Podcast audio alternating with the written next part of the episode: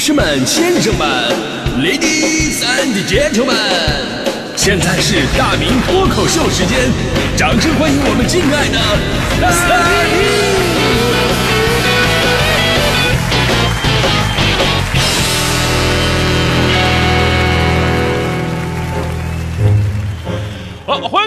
今天的大明脱口秀，我是大明啊。这年头，你说谁没有个容貌焦虑啊？所以呢，不要鄙视容貌焦虑，只不过每个人焦虑的原因呢和程度不太一样。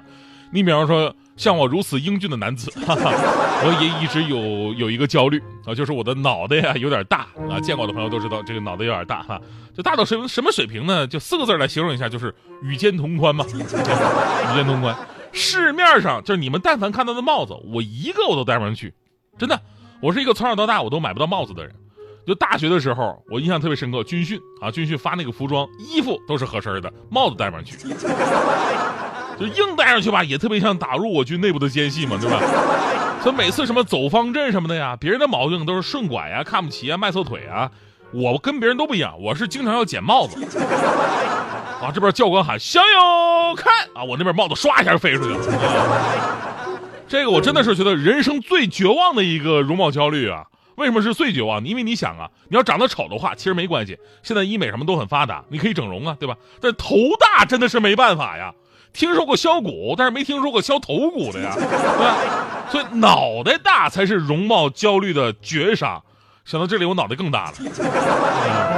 而在天无绝人之路，前不久我听说了一个新的整形方式，正好解决了我这种头大的患者的苦恼。我相信很多朋友都听说了。这个方式呢，不动脑袋，动的哪呢？动的是耳朵，也就是说，传说中的精灵耳。因为呢，大小它是对比出来的，在放大参照物的情况之下，本体就会显得小。这个道理其实非常简单。所以呢，利用这个原理，最近这个号称精灵耳的整形手术被各大网红集体推荐。我看了一下，很多网红都晒出了整容之后的一个效果啊，耳朵里呢被打了什么玻尿酸呐，还有自身组织啊，确实哎变成招风耳了，立起来了。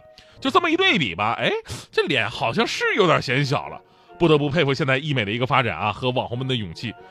但是我我就想问一个问题啊，我有没有这个做完的？我想问一个问题，就是就是如果像我这种喜欢侧着侧躺着睡觉的，就晚上拿脑袋这么一压，耳朵会不会爆浆？耳朵爆浆真的想想就刺激啊！真的这些年呢，瘦白幼这种审美渐渐成为一种潮流了，而且。这个标准日渐奇葩，从什么巴掌脸的 A 四腰啊、筷子腿啊、四厘米手臂啊，再到什么锁骨放硬币、反手摸肚脐儿等等等等，似乎身体的每个部位都有它理当肩负的严苛的审美使命。在这种巨大的容貌焦虑和身材焦虑之下，就某些人的追逐方式呢，也从健身塑形变成了频繁的走上手术台，因为手术这种效果更快、立竿见影，更能直接的达到自己所追求的一个目的。就没错，因为现在年轻人的要求不一样了啊！健身塑形，你往死了练，对吧？你可能练成巨石强森，但你永远练不成他们喜欢爱豆的那个精致的颜。而在这个看脸的社会啊，颜是这个年轻群体自我认同的一种标准，也是唯一标准。据不完全调查，九五后年轻人近八成表示有容貌焦虑，需要医美项目提升颜值的重度焦虑患者已经达到了百分之四点五了。而为了能提升自己的颜啊，这些人真的是敢在自己身上下狠手。刚才说这个精灵耳，是为了让自己的脸显得窄一点嘛，往耳朵里边填充东西啊，立起来。还有呢，为了让腿显得瘦，不惜切断腿部神经，让肌肉萎缩，这个叫小腿肌肉阻断术。再说一个更可怕的，叫颅顶增高术，各位听过吗？颅顶增高术，顾名思义，脑瓜顶上打一洞。注入一种医用材料叫骨水泥，实现所谓的颅顶增高。真的，这种我我我要是有这种开颅增高的这种决心、这种毅力啊，我我肯定用在好好学习上。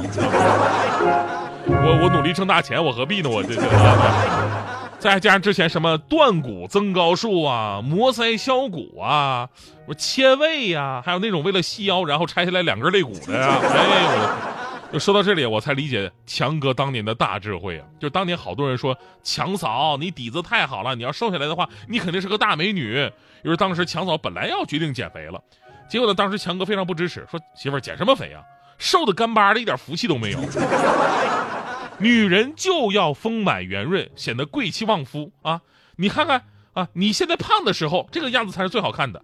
当时强嫂质疑强哥说：“你是不是怕我变瘦了变美了，你就配不上我了呀？你有威威胁呀你？”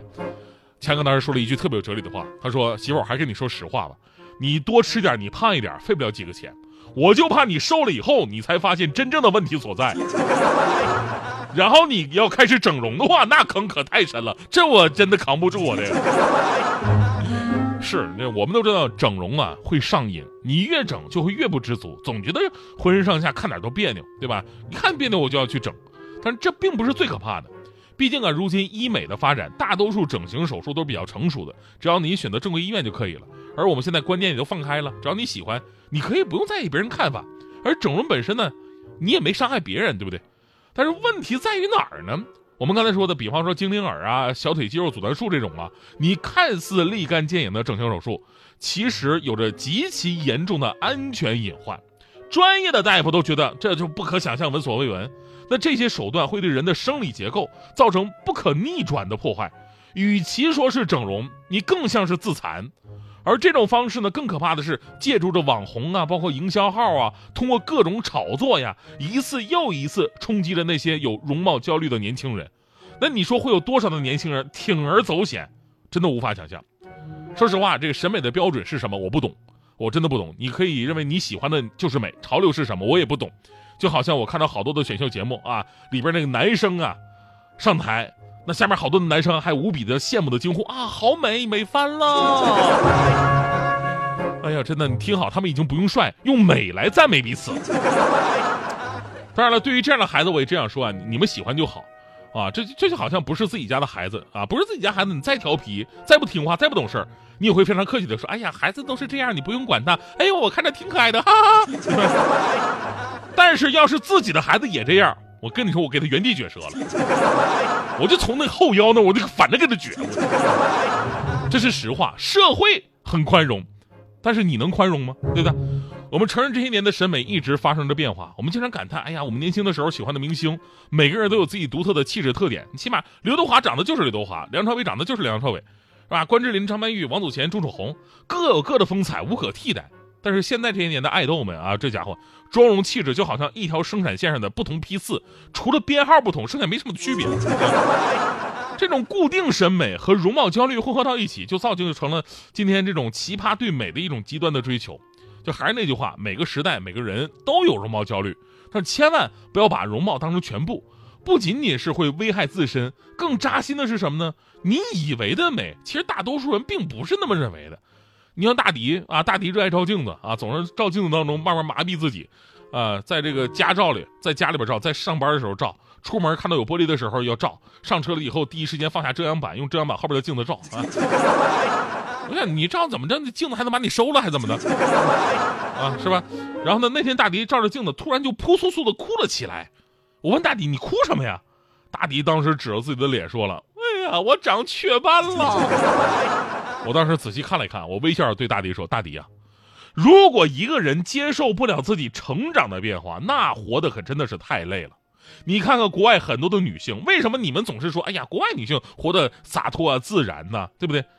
人家是自信，所以呢，在这样的一个情况之下，人家反而觉得雀斑也是一种美，甚至人家还研究出了雀斑妆，对不对？”